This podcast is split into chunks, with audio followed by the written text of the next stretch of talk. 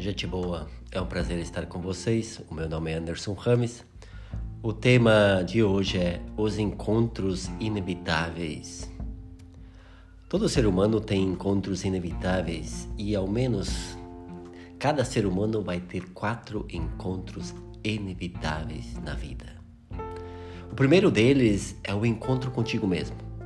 Você não pediu para nascer, mas você nasce você se depara com esse mundo maravilhoso, cheio, abundante de vida, e você se descobre que é um ser com necessidades, tem fome, sede, frio, calor, você chora. Mas também você descobre que você é um ser amado e capaz de amar, um ser precioso.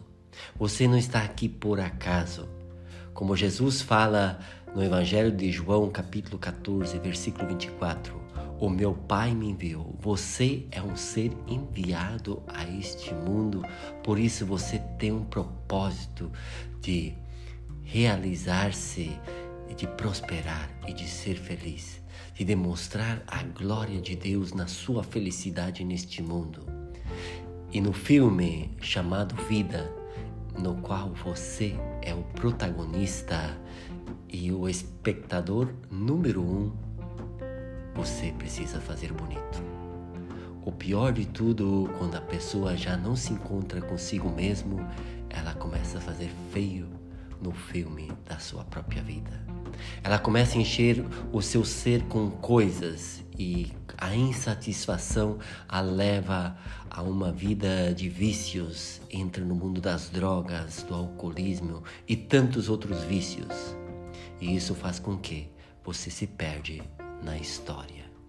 E a pessoa mais importante da vida é você. Todas as manhãs, quando você acorda, lembre-se que você é o protagonista e o espectador número um do filme chamado Vida. Espero que chegue no final do dia e no final da sua vida e você não tenha feito feio no filme, no espetáculo. E por mais que você viva 140 anos, ou 40 ou 10, não importa, você vai ser o espectador número um. Então é melhor que você faça bonito para não passar vergonha e não ter vergonha de você mesmo. Por isso, encontra-se contigo todos os dias, medita o que você pode fazer de diferente, o que vo você pode ser e fazer de melhor no dia. O segundo encontro inevitável é o encontro com os outros. Você nasceu e cai no colo da sua mãe, do seu pai, dos seus irmãos, dos seus familiares e de tantas outras pessoas, dos colegas de escola, da universidade, dos colegas de trabalho. E no vai e vem da vida, nos hospitais, momentos de doença, acidentes, você também encontra o amor da sua vida.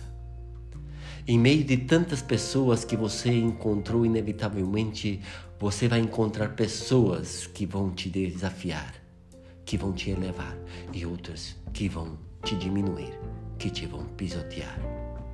Tantas pessoas te vão trazer tanta felicidade, alegria, promoções na vida e outras vão te trazer um montão de dificuldades. Mas lembre-se, todas elas estão neste mundo para lhe ajudar a lapidar-te para que você seja um melhor ser humano. E vai encontrar momentos que você vai encontrar pessoas que realmente, pelo poder que elas têm, pela autoridade e cargo que ocupam, façam que você se sinta menos.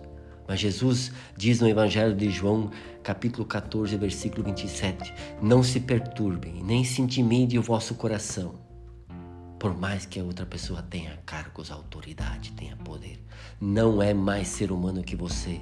Então não se intimide, não se deixe intimidar e nem que seu não deixe que seu coração se perturbe. Porque você é igual a todos os demais.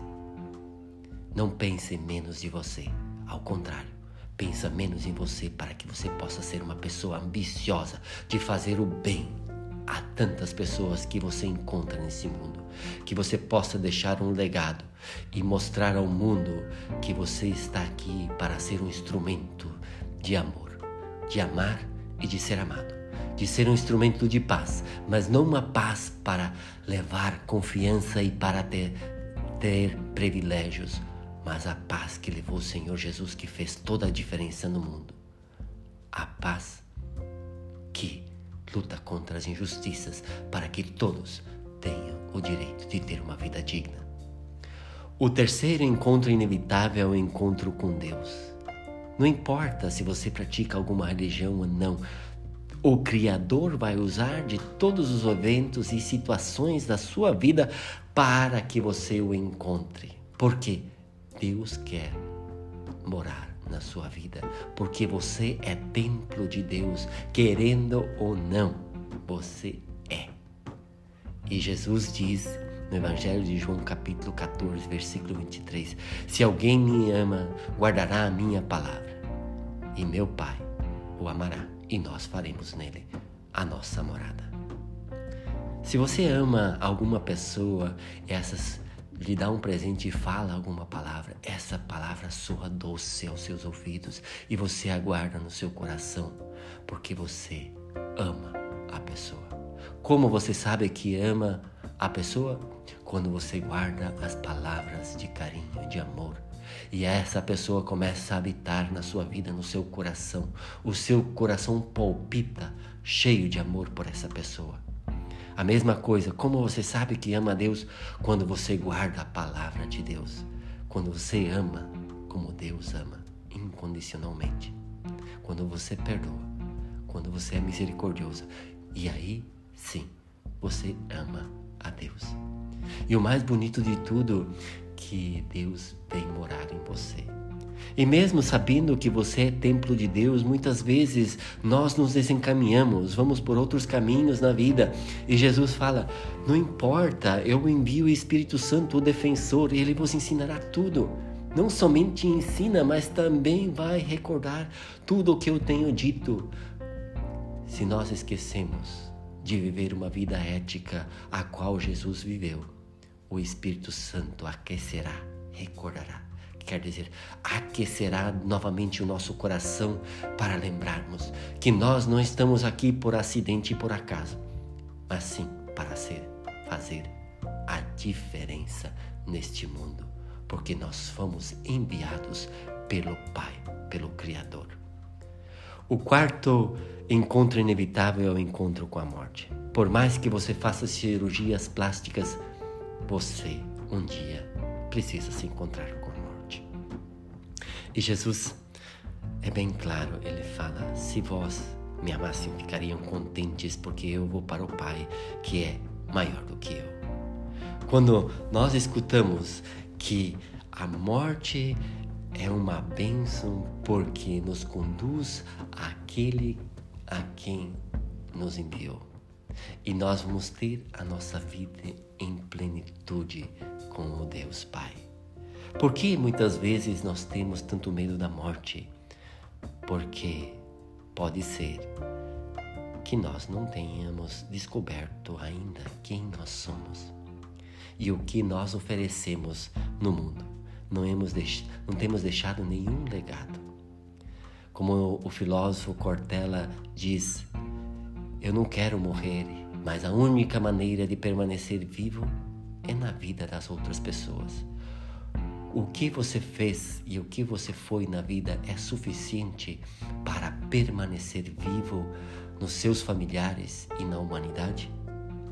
Se você morresse hoje, de que você se arrependeria?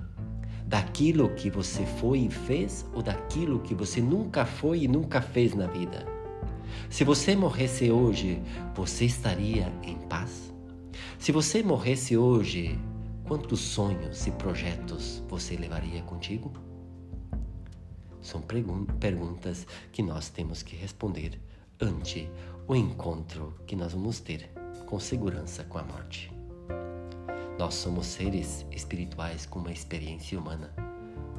Tudo o que nós vivemos humanamente está interconectado com nossa espiritualidade. Por isso, como você está vivendo a sua humanidade? Uma vida com sentido e feliz depende como nós vivemos esses quatro encontros na nossa vida.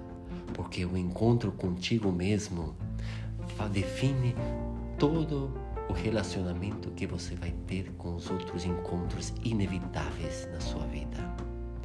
E estes quatro encontros contigo mesmo, com os outros, com Deus e com a morte, mantém a cada um de nós alerta para ser uma bênção e para ser abençoados.